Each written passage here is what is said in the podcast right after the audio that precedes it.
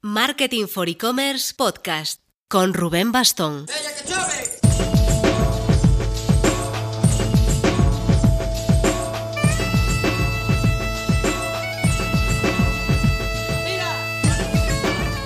Hola marketers, este podcast número 52 ha sido grabado desde Beautiful Mexico, con nocturnidad y justo antes de volverme anticipadamente a España.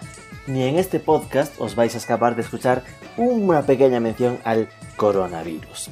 Mi plan era quedarme aquí hasta el 18 de marzo, pero el asunto se estaba poniendo tan duro que decidimos mm, mejor volver ya. No fuese a tener que quedarme en cuarentena en México, donde está todo realmente bastante tranquilo, o en Madrid, donde tenía que hacer escala con el avión. Si todo va bien, cuando me escuchéis, ya estaré teletrabajando desde casita.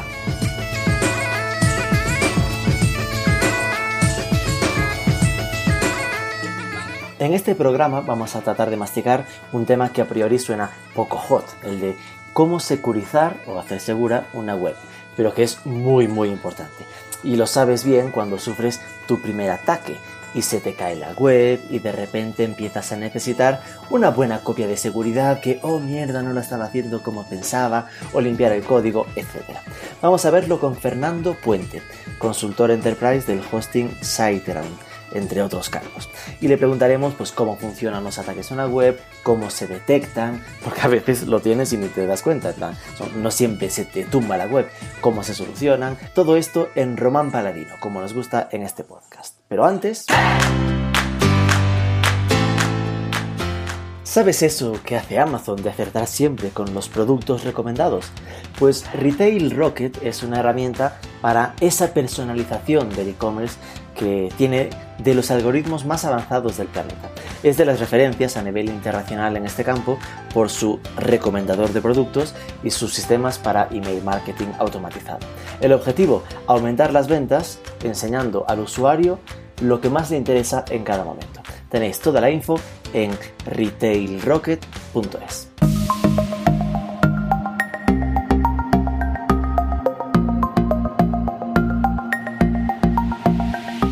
Fernando Puente, muy buenos días. Buenos días, Rubén. A ver, Fernando, a ti te lío para esta entrevista Jaime Garmar. Cuéntame, ¿de qué os conocéis?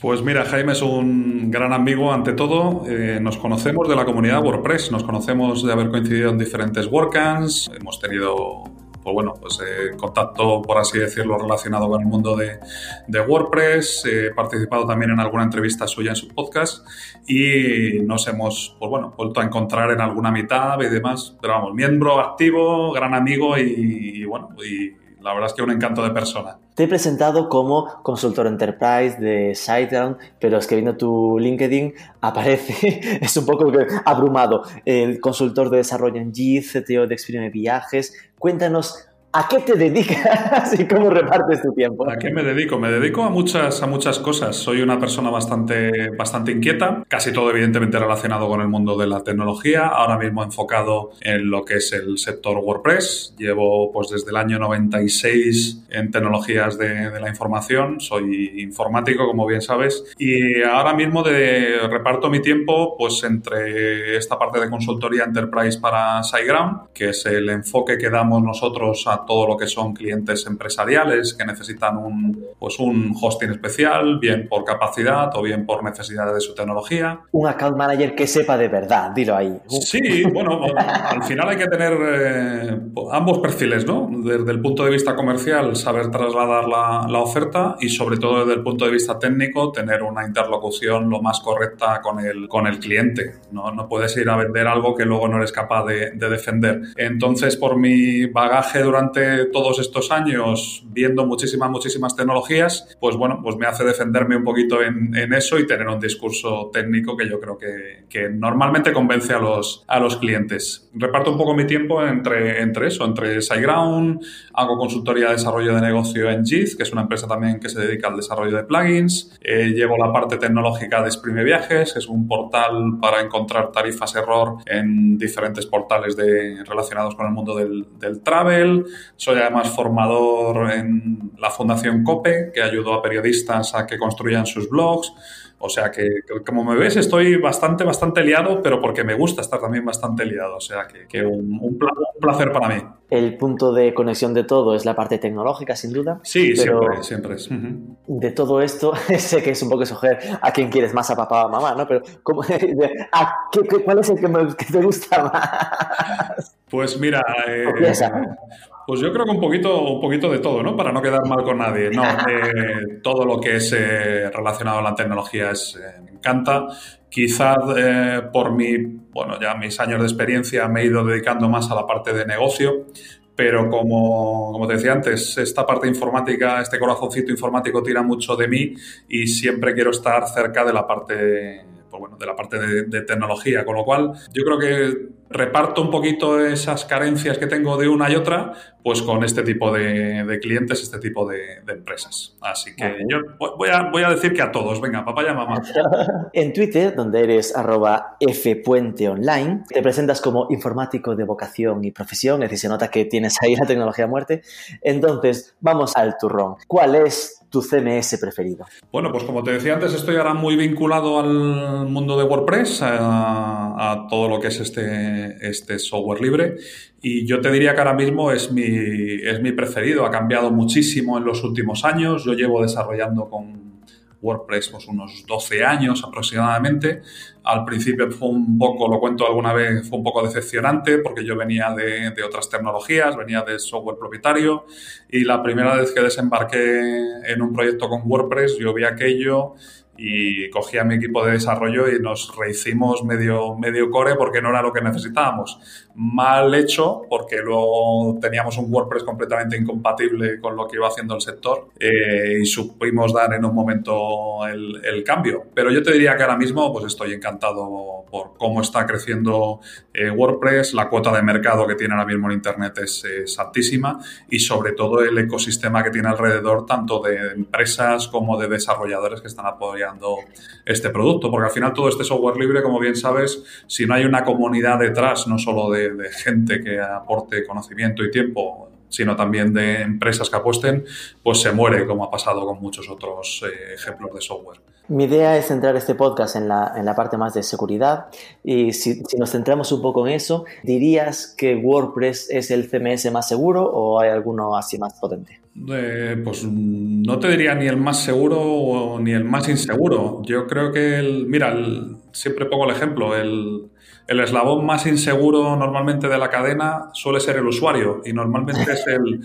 es el administrador eh, de, esa, de esa web en concreto. Problemas de seguridad tiene cualquier software.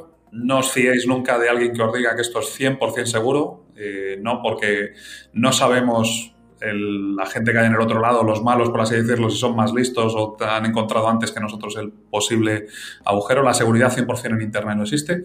Lo que sí se puede poner pues son impedimentos, son capas, es mejorar la instalación base. Ha ido cambiando muchísimo WordPress en cuanto a seguridad, al igual que el resto de CMS, al igual que las tecnologías mejoran muchísimo, pero yo lo comparo un poquito con la época que hemos vivido hace años, en lo que decían que Windows, que era el sistema operativo más extendido, pues era el más inseguro. Evidentemente, el software, sea ahora mismo a nivel de CMS, es el más difundido, es WordPress, pues todos los ataques van a intentar ir hacia esa plataforma en concreto. Entonces yo te diría que, pues bueno, puede tener esa etiqueta de más inseguro porque han salido más casos.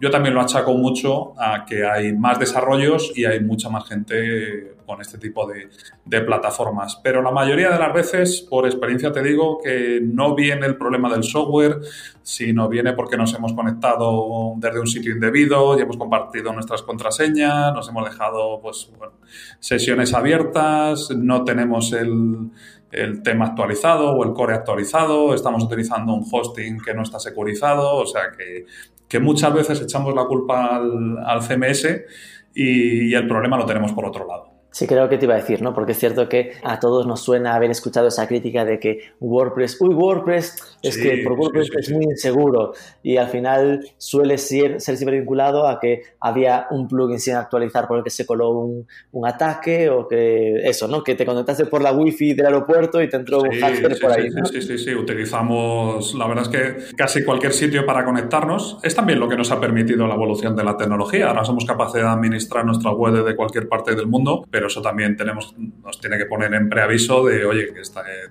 tengamos seguridad de nuestras comunicaciones, desde dónde nos estamos conectando, tengamos seguridad en el hosting que estamos utilizando, si estamos utilizando certificado en nuestras comunicaciones, que ahora mismo es obligatorio. O sea, que al final es ir poniendo, pues bueno, pues esos pequeños detalles para que nuestra instalación sea lo más, lo más segura posible. Entonces, para decirlo de forma un poco más ordenada y en positivo, ¿no? Porque decías, porque seguro que han hecho mal esto, sería eh, cómo debe estar, cómo debe organizarse una web para que su dueño o su webmaster pueda mm, dormir más o menos tranquilo? Pues mira, yo te diría que lo primero de todo es estar actualizado en todo tu ecosistema. Al final, cuando hablamos de CMS, sea WordPress o cualquier otro, eh, al final esto es una base de, de, software que complementamos pues, con plugins, con módulos, con desarrollos a medida y todo ese conjunto tiene que estar actualizado. ¿Por qué? no solo por temas de rendimiento, sino por lo que normalmente todas esas actualizaciones a nivel de software lo que incorporan pues, son los últimos parches relativos a seguridad. Eso nos va a dar al menos una cierta pues, eh, seguridad en cuanto al software que nosotros controlamos. Además de ese software que nosotros controlamos, otra parte importante o muy importante de Internet es la que nos da el proveedor de hosting, que es la primera capa, por así decirlo, de seguridad activa. Tenemos que enterarnos qué tipo de estrategias tiene a nivel de seguridad nuestro proveedor de hosting, aumenta la propia seguridad que tenemos nosotros, si tiene sistemas de web eh, activa para, de firewall activo para buscar posibles ataques, es decir, ir de dentro hacia afuera, por así decirlo, para ir mejorando nuestra seguridad. Y luego siempre podremos añadir más eh, capas de seguridad, hacer también las contraseñas más robustas, utilizar las últimas versiones de protocolo, o sea, al final es ir pues siguiendo una pequeña checklist de, de, oye, todo esto que estoy haciendo lo estoy haciendo bien y es un trabajo continuo, que es algo que muchas veces se olvida la gente. La gente pone en marcha pues una web, un comercio online y como está funcionando dice, pues ¿para qué voy a tocar? Mm, la pena es que la parte buena que nos ha dado este concepto de open source es, pues bueno, que los desarrollos son muchísimo más rápidos, muchísimo más baratos, pero la diferencia es que todo el software está disponible, es decir, todo el software puede ser revisado y alguien puede encontrar un posible agujero. Con lo cual, no nos durmamos y tengamos siempre todo, todo al día. Porque entiendo que lo habitual cuando pasan este tipo de, ataques no suele ser el alguien me tiene mucha manía y me está atacando en mi web, mi, hosting, sino que se detecta en general una debilidad o un error de seguridad en un plugin y atacan a saco y todo el que lo tenga pues se le va a caer un código infectado dentro de la web. Sí, yo te diría que hay también ese que comentabas, ¿no? Hay posibles ataques, pues oye, me quiero quitar a la competencia de, en medio y es uno de los, de los, tipos de ataque, ¿no? Al final lo que intentan son los llamados ataques de denegación de servicio, que son ataques muy perjudiciales, eh, no solo porque... entiendo que sí, que fue lo que le pasó el año pasado a Telefónica o este año a la SER, ¿no? Que... Sí, intentan infectar desde, desde dentro, en ese caso a través de un malware, para dejar sin servicio a, esos, a esas empresas son unos ataques pues, que van enfocados a eso, a dejar sin servicio, porque al final no solo le deja sin servicio, sino que la reputación de esa empresa, de ese, de ese sitio donde se queda sin servicio, eh, les va a afectar muchísimo. Ese sería un tipo de ataque enfocado, pues eso, pues a, a desprestigiar. El más común que podemos tener ahora mismo, pues es ese eh, que comentabas de encontrar las debilidades, normalmente para apoderarse de esos recursos, normalmente para dejar un código, pues para minar criptomonedas, normalmente para redirigir tráfico hacia, hacia otro sitio. Ese es un poco el más habitual. ¿Por qué? Porque, como decíamos antes, en el caso de, este CMS, como es WordPress, que pues tiene una serie de plugins, en este caso, que pueden pues, contener alguna vulnerabilidad y si hablamos de plugins que a lo mejor están en cientos de miles de sitios, pues es muy fácil infectar muchos sitios si encuentras esa vulnerabilidad y oye, pues inyectar código malicioso o inyectar una posible redirección o añadir, como te decía, pues un script para que cualquier visitante esté minando criptomonedas a un tercero. O sea que ese sería otra tipología de, ataque. Y por último, el cada vez menos habitual ese es el de intentar robar datos, ¿no? Y está muy enfocado también con el comercio electrónico. los, malos, ¿no? Los, ciberdelincuentes, por así decirlo, pues tienen predilección por ese tipo de sitios porque al final hay datos detrás. En un blog o en una web corporativa normalmente no recoges mails ni datos de usuario, pero aquí para una compra y demás, no solo ya posibles datos sensibles, datos de pago y demás, pero siempre pues eh, direcciones, tanto de correo electrónico como de correo físico, pues intentar ese robo de, datos. O sea que son especialmente vulnerables eh, todos aquellos proyectos de comercio electrónico. Claro, yo es que me puedo suponer que haya gente escuchando este, este podcast y lo que esté pensando es, hay cojones, a ver si voy a tener mi web infectada y ni lo sé. Pues eh, seguramente, ¿no? Hacía años, no me acuerdo, al cargo, creo recordar, del FBI, decía que, que algo así como que había dos tipos de webs, ¿no? Las que habían infectado las que se habían infectado y las que todavía no sabían que se habían infectado. Es decir, hay, hay muchas veces el mayor de los problemas es eh, saber que nos han infectado, atacado e incluso robado eh, datos. Eh, muchas veces si está bien hecho el ataque realmente ni lo sabes. Hay una serie de indicadores, pues oye, que tu web empieza a funcionar más lento, está desconfigurada, lo más habitual, pues oye, que si te han hecho una redirección, pues que no puedas entrar en tu web o que te hayan cambiado la, la contraseña. Eso serían una manera de enterarte, por así decirlo, pasiva, es decir, solo me entero una vez llego a mi web y, veo lo que está pasando. Los más burdos los detectas enseguida, ¿no? En plan, quiero entrar en mi WordPress y no puedo, oh mierda. Efectivamente, efectivamente.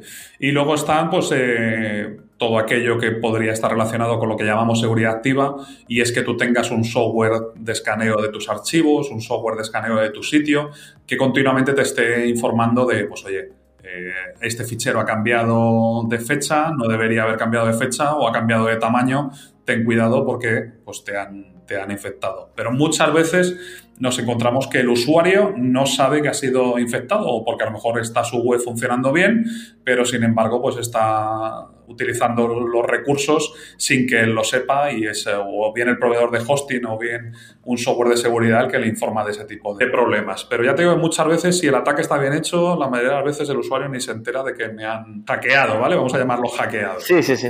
Claro, me, sigo imaginándome, ¿no? En plan, ok, yo puedo detectarlo si veo que la web falla, entonces digo, oh, está fallando, entonces te pones a analizar y analizar ya pues detectas cosas, ¿no? Sí. También puedes percibirlo, lo que decías, porque vaya más lenta, vaya como exageradamente lenta, o que tengas una caída en, SEO, por ejemplo. Hay gente que lo detecta porque de repente tiene una caída en SEO y lo que descubre es que le han infectado y está teniendo enlaces de porno y de, y de gambling metidos en cada artículo de más de dos años. Y además, como bien sabes, si te, Google te tacha como una web que tienes un malware instalado, luego cuesta mucho volver a recuperar esa, esa reputación que tenías. O sea que peligroso, peligroso. Claro, suponiendo que acabamos de meter a la gente en un nivel de estrés muy grande. En plan, ¿cómo, ¿cómo, podrían, decir, acabando de escuchar este, este, podcast, cuando acabemos de hablar, por supuesto, eh, cómo sabrían o qué pasos hay que hacer para detectar un, ataque? Eh, a ver, si, si has, detectado algo, bien visualmente o bien por consumo de, recursos, intentar pasar un software de tipo pues, de búsqueda de malware o de, de, comparación de archivos.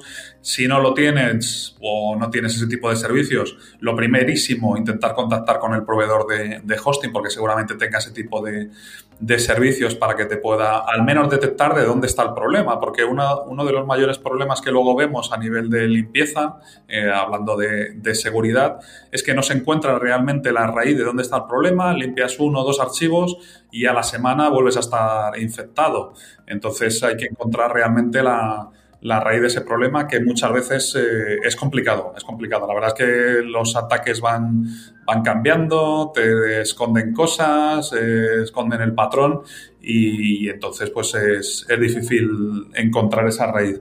Con lo cual yo te diría pues mm, pasos bien, si tienen los conocimientos, pasar algún tipo de, de escáner, de analizador que te pueda decir dónde está el posible problema y si no contactar con el, con el proveedor de hosting que tengas para que te intente localizar dónde ha sido ese, esa posible infección y sobre todo poner un parche para que no vuelva a pasar. Bien sea, pues oye, teníamos un agujero de un, no sé, de un plugin, pues vamos a actualizarlo, o de un puerto que teníamos abierto, o que resulta que un ex empleado se ha marchado, que también ha pasado estos casos, y las passwords no las hemos cambiado y curiosamente hemos entrado, alguien ha entrado por ahí, tenemos casualidad. Algún caso, eh, ha salido en los últimos, en los últimos meses, ¿no? De empleados despechados que se fueron con las password y nos borraron pues bueno, los contenedores, las cuentas de los clientes y demás. O sea que sí, sí, sí, ha habido, ha habido un poco de todo. Muchas veces eh, se habla de seguridad como ataques desde fuera, pero nos olvidamos. Sí, todo el mundo se imagina a alguien en Rusia atacando tu web y al final. Sí, sí, pero muchas veces el peligro lo tenemos dentro de casa. Aquí queda claro, porque madre mía, yo me imagino a quien nos escuche, estoy yo asustado.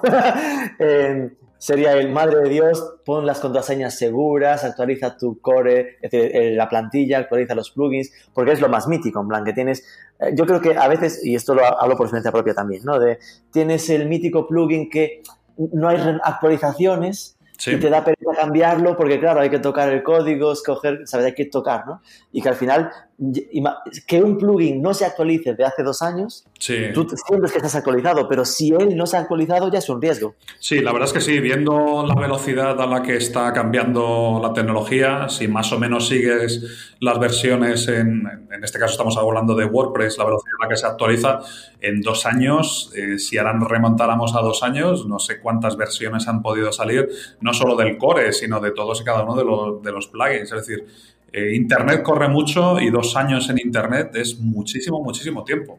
Y después, claro, ahí entramos en, vale, hemos detectado, hay que eh, entender de dónde nos viene, que supongo que ya tiene su, su historia, y empiezas a actualizar y lo que sea, y entiendo que también ese punto de la importancia de las copias de seguridad, ¿no? Sí, la, copia es al final el gran, ¿no? Es como el último recurso, el último recurso. Por aquello de, oye, a ver si tengo una copia para recuperar archivos no infectados, porque podría pasar que tuvieses más de la mitad y que fueran 3.000 eh, URLs que tienes que ir tocando uno a uno para limpiar, por ejemplo. Ese sería, ese nos daría para, para un podcast completo hablar sobre copias de seguridad, porque al final es, una pregunta retórica, ¿no? Todo el mundo piensa que está haciendo copias de seguridad y cuando tiene que acudir, eh, la copia de seguridad no está completa, no sabemos cuándo tenemos la última, no la hemos probado.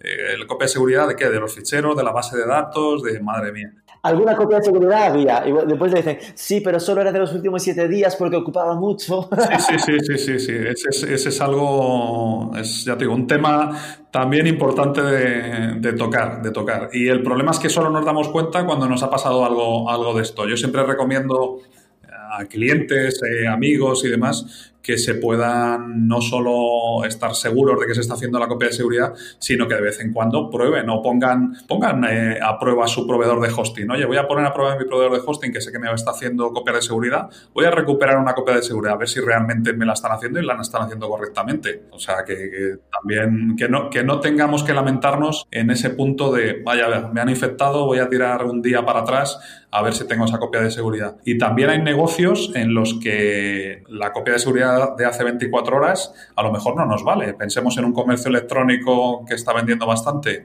en un, pues no sé, en un Black Friday, a lo mejor en 24 horas que, perdemos mil pedidos. Un, negocio puede perder mil pedidos, ostras. Eh, pues ese es otro de los, de los puntos también importantes que no lo asociamos normalmente a seguridad, pero sí que habría que asociarlo. Es decir, cada cuánto hago mi copia de seguridad, qué tipo de copia de seguridad hago, qué tipo de información meto en esa copia de seguridad, cómo soy capaz de, de pues bueno, recuperarla, ¿vale? Tengo un plan de, de recuperación de desastres, o sea, eh, nos daría aquí para un curso. Y ya que estábamos hablando de WordPress, ahora estoy haciendo memoria de cosillas que nuestro administrador de sistemas, que lo amamos desde aquí, saludos a Dani, eh, nos, nos ha ido recomendando a lo largo del tiempo. ¿no? Y uno de ellos es lo de, por ejemplo, algo probablemente tan sencillo como cambiar el WP admin Sí. Es decir, en vez de wp-admin sea otro nombre para acceder. Efectivamente, Date cuenta que, eh, como decíamos antes, al ser un software tan implantado, pues es muy fácil determinar que una web tenga por detrás un software basado en WordPress y simplemente con ese nombre de dominio barra wp-admin, pues ya accedo a ese administrador, ¿vale? Luego, evidentemente, tengo que, hacer, tengo que saber el usuario, el usuario la contraseña, pero, ya, ya, está ahí. Eso es, eso es.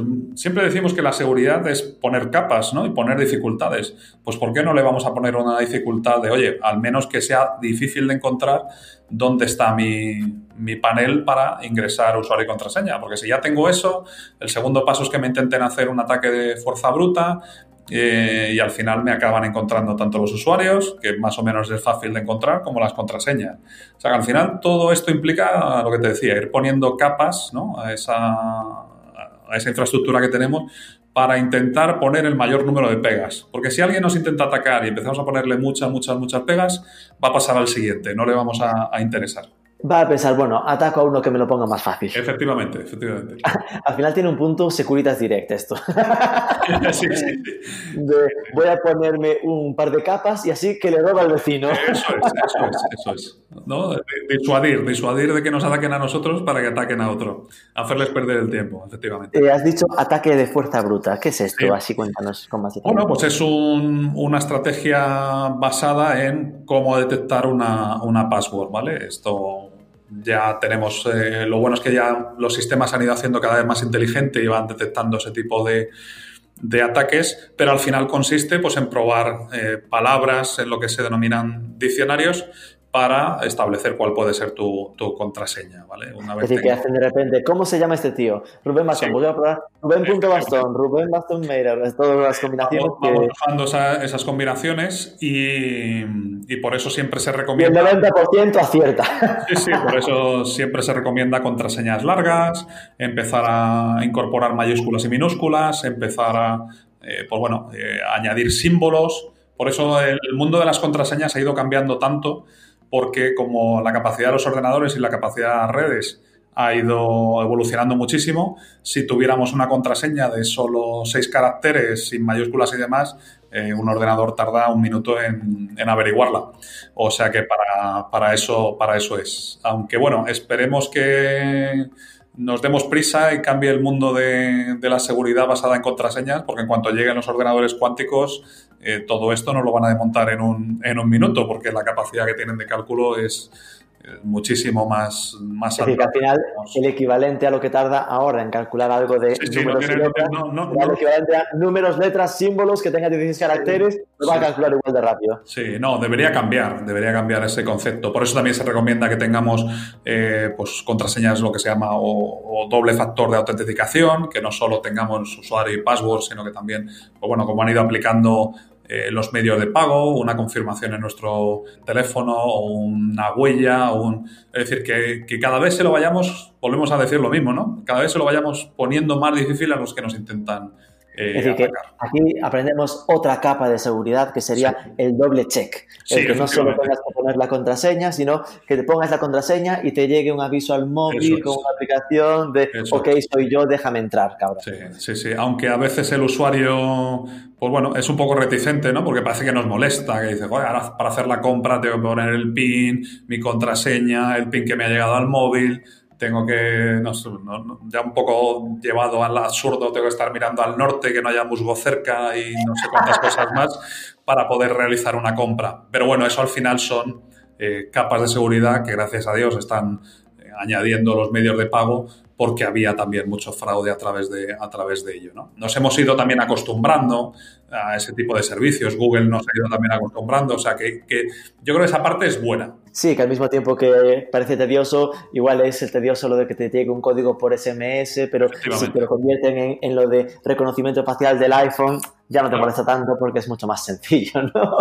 Sí, sí, sí, sí, efectivamente. Al final es ir combinando dos, tres métodos para que hagamos que, que el que está detrás del que intenta hacer esa transacción, eh, pues efectivamente sea Fernando Puente y no, y no es alguien que está, pues bueno, pues eh, haciendo fraude con su tarjeta o fraude con su imagen o fraude con su password y contraseña. Sí, simplemente es eso. Hablabas de ordenadores cuánticos y esto me hizo pensar en el futuro de la seguridad, ¿no? En plan, ¿qué tendencias podemos observar? En este no lo sabemos y yo creo que no lo podemos todavía eh, imaginar. Todo lo relacionado con, con ciberseguridad eh, ha ido creciendo muchísimo. Cada vez estamos, no solo el usuario, sino las instituciones, las empresas, cada vez es un tema que lo tenemos más encima de la, de la mesa. ¿Por qué? Porque ahora mismo estamos conectados todo. O sea, nuestro día a día es estar conectados. Viene ahora dentro de nada, además, las redes 5G, que no solo nos admiten mayor velocidad de carga, de descarga de contenidos, sino que eso integrado en, el Internet de las cosas lo que vamos a tener ahora es muchos miles de millones de dispositivos nuevos conectados a este Internet, más susceptibles de ataques, más susceptibles de, bueno, entonces yo creo que no nos... aquí, no, aquí nos centramos en el tema que te entren en el WordPress, Eso pero es. significa que tú puedes tener eh, bueno, tu, el wifi bebés conectado a la wifi de tu casa sí, sí, no, algo... y, que, te la ocupen y, te, y, le pongan canciones satánicas a tu hijo. Sí, bueno, eso sería la broma. Eh, la parte problemática sería que tú vas en un coche conectado a 140 kilómetros por hora por la autovía y que alguien puede tomar el control, porque al fin y al cabo está conectado. Evidentemente, todos esos dispositivos tienen muchas más barreras de seguridad, pero bueno, es un caso que nos puede, que nos puede pasar o alguien puede encender el termostato de tu casa sin tú saberlo o incluso conectarse a la webcam que tienes en tu casa o a tu altavoz portátil.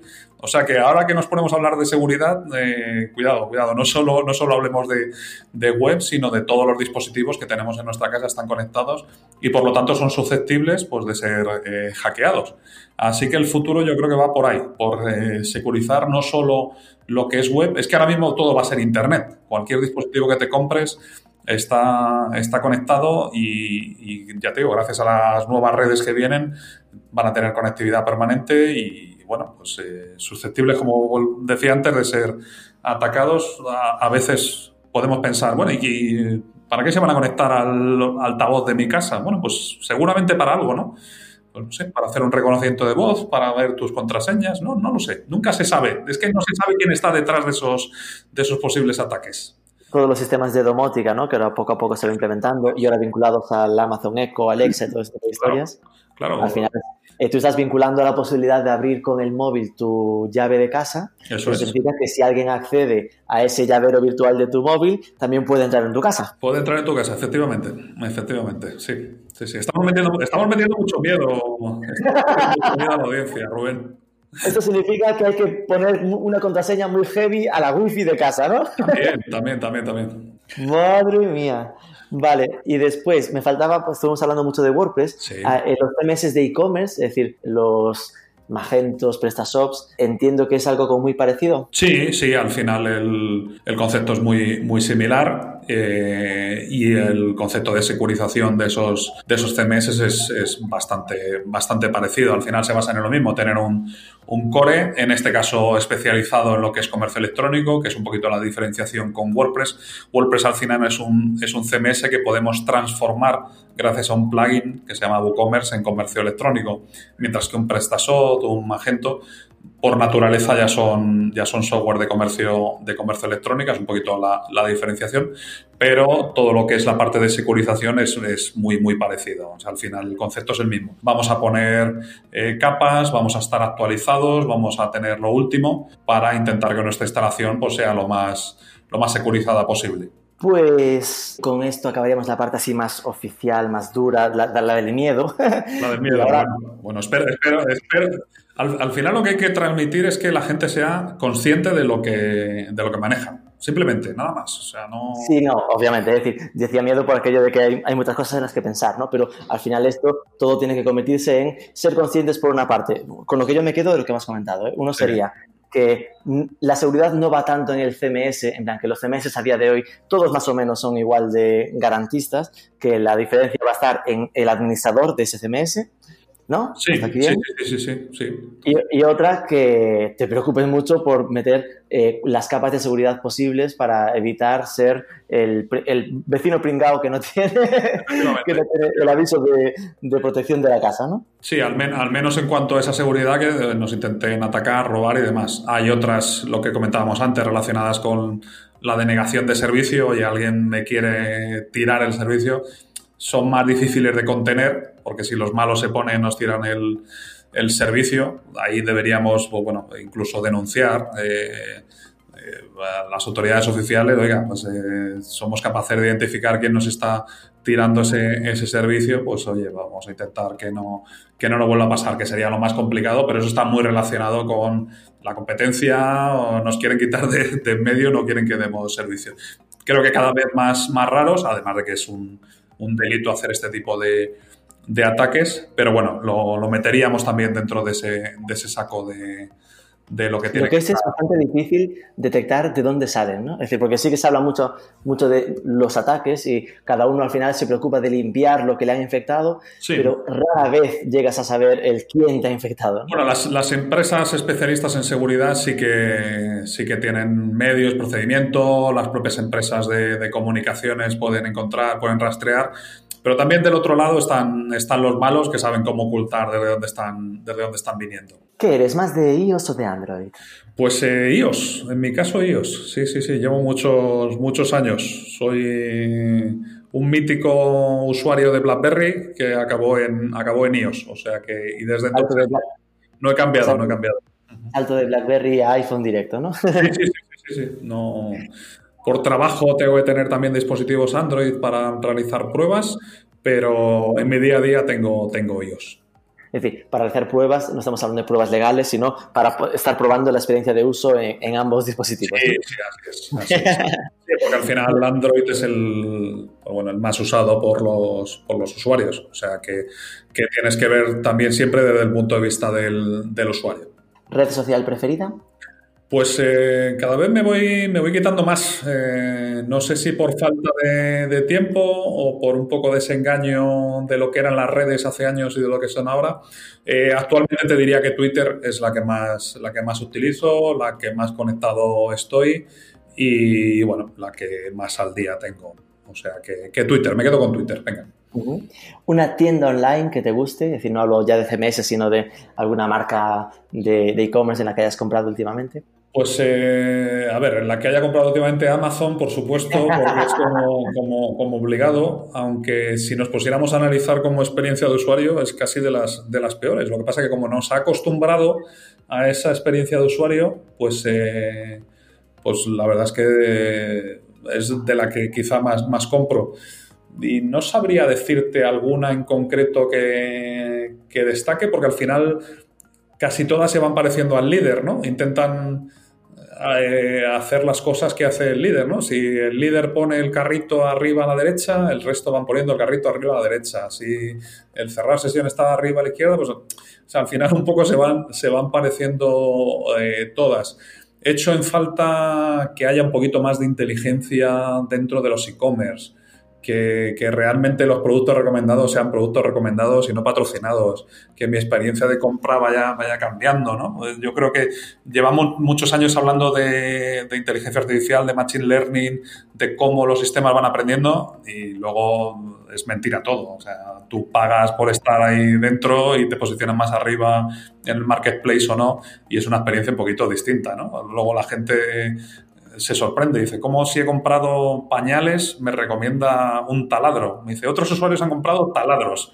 Eso no hay quien se lo crea. Una combinación muy lógica. Sí, sí, no hay, no hay, quien se lo crea. Ojalá lleguemos a ese, a ese punto eh, en el que realmente el comercio electrónico, que sabe muchísimo de mí, la verdad es que sabe cada vez más de, de mí, de mis, de mis, de mis compras, de, de, mis, de mis gustos, realmente me vaya recomendando, porque es que la verdad es que lo que me sugiere los comercios electrónicos no entiendo nada, o sea, no, no sé, no, no, acabo, de, no acabo de, entender. Y he hecho en falta, he hecho en falta eso, de verdad, he hecho en falta que vaya, que vaya cambiando, porque es el, el software que más conoce de nosotros, el comercio electrónico sabe muchísimo, eh, porque al final sabe lo que compramos, es decir, sabe de nuestras necesidades.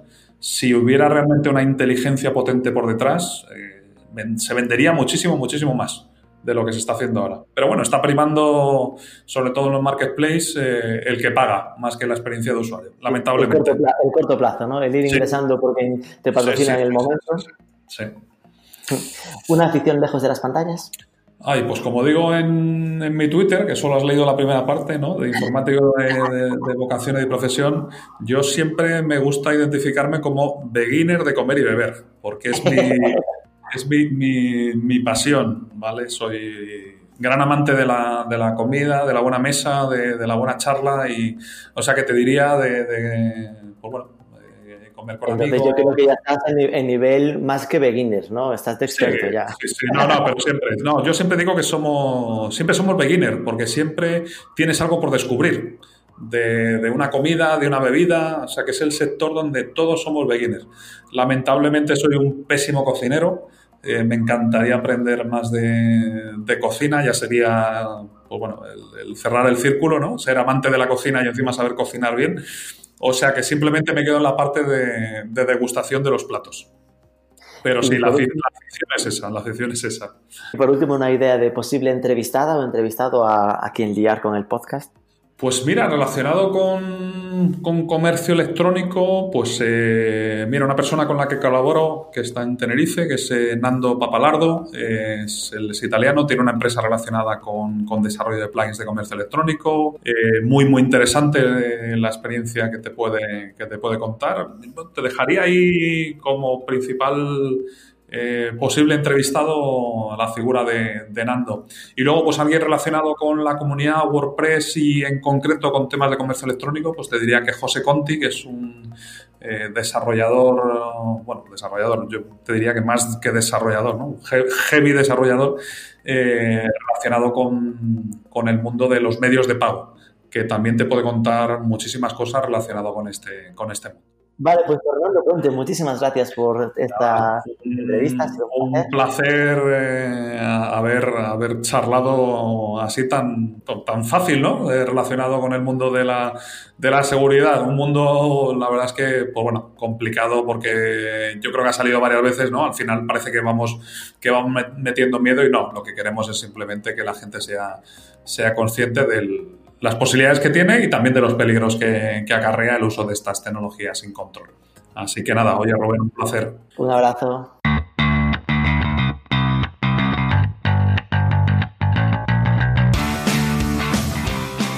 Hasta aquí el podcast de esta semana. Espero que lo estés disfrutando con salud y con distanciamiento social para ayudar a contener este coronavirus.